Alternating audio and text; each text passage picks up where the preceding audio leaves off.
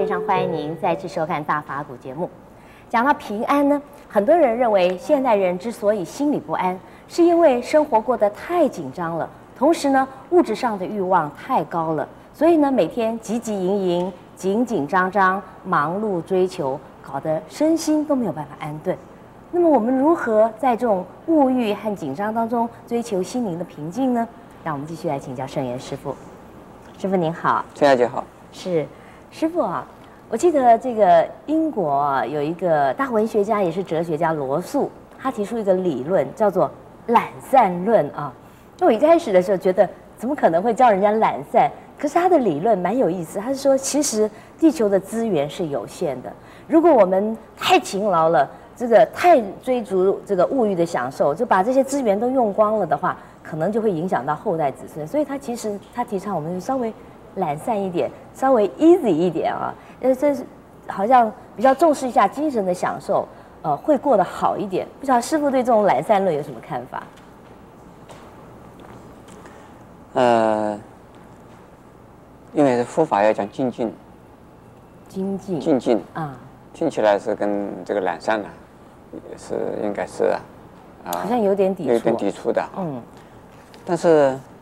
这个佛法又讲叫调琴论，调琴，调，这个弹钢琴也好，哦、弹琵琶也好，啊、哦，调琴，那个弦，那个弦弦呢？嗯嗯，这个弦不能太紧，是，太紧了的话，那个声音呢、啊，对，不好听，嗯，而且紧的到最后可能一弹呢，马上就断掉，或者是呢，这个声音很刚，嗯，非常的难听，对，刺耳，哎，还有呢，这个。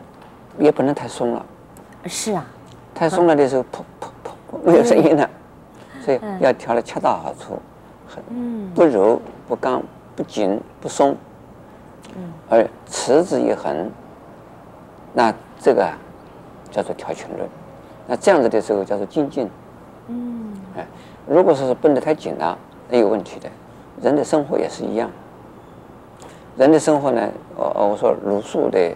那种观念呢，嗯，叫做懒散论，那是应该是对于那一些啊有工作狂的人，啊，或者是呢，呃，你就是专门在为了名、为了利、为了地位啊拼命的追求、追求、追求、追追求不已的人，也就是说，永远不知足、永远不满足、永远呢在那边呢啊非常痛苦的在生活的人，这种人。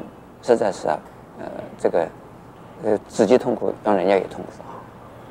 那么讲到这个社会资源的问题了，社会资源并不是因为我们努力，这个才会使得生生活资源啊、会浪费，或者是生活资源呢，呃，会呀、这个空虚，或者生活资源呢会渐渐渐渐渐的越来越少啊，而是人的这个一种啊。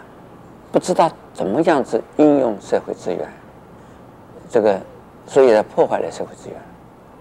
为了人的自己的啊生活的便利，呃或者是呢呃生活上的一种啊享受，那就是破坏自然。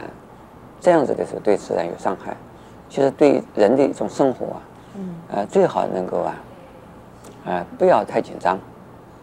所以说我教人家修行的时候，哎一定是叫人家。先要放松身心，放松身心之后呢，你在做任何事啊，就是不慌不忙，而啊顺序渐进。所以说呢，呃，我倒并不一定赞成所谓懒散论啊，但是我赞成呢，一个人要有点时间是悠闲，适度的，适度的悠闲的，嗯哼，悠然见南山，哎，这种心情也很好。但是呢，悠然见南山，并不是说一天到晚在那边睡觉不做事啊。悠然见南山，偶尔啊，看看这个南山的风光也很好啊。是。但是呢，日这日日出啊，而作，这个日落啊，而息，那这种耕作的生活，他是在还是在工作，并不是整天呢，呃，不工作的也叫做懒散。是。所以说呢，这个过去的一种田园的这种享受啊。所以田园生活的享受，以及我们现在都市的人呢，能够知道如何的调剂自己的生活，这是非常重要的。是，如果不调适，那是很痛苦的事。呃，所谓调适是就是呢，这个，因为当你工作的时候，啊、呃，工作到一个段落的时候啊，你必须要调剂一下。是。啊，并不是同一个工作一直做下去，一直做下去的啊。嗯哼。所以说我到了呃，我我经常告诉人呐、啊，说你一个星期之中，每天工作是为了钱，是不是也可以有一天两天呢、啊，不为钱？而去做一样什么事？嗯嗯，那不为钱而做的事，不为名而做做的事，这个事啊，虽然身体一样的在动，但是呢，你跟为了钱、为了名而动的不一样，心境不一样，是，这是感受也不一样，这是调整一下。因此，现在我们呃，我们的团体里边呢，呃，义工很多啊，我们有这个上万位这个义工。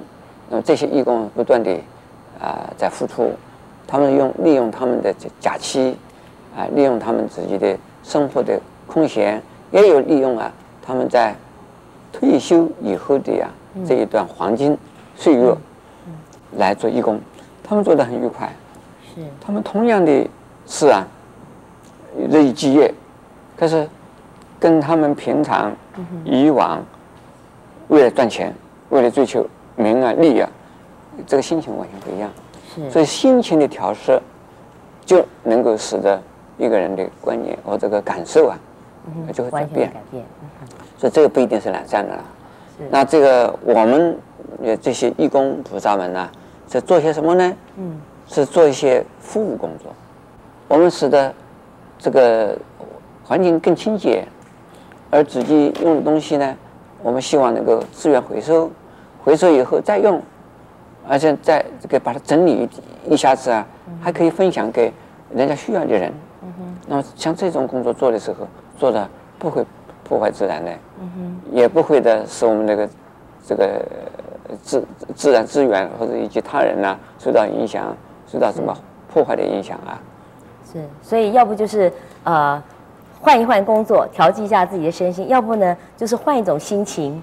对，啊、也也是一种调剂，是不一定要懒散说对，哎呦，休息休息。是是是，谢谢师傅开示。师傅说，生活要不紧不松才会恰到好处，偶然享受一下悠闲的意境呢也不错。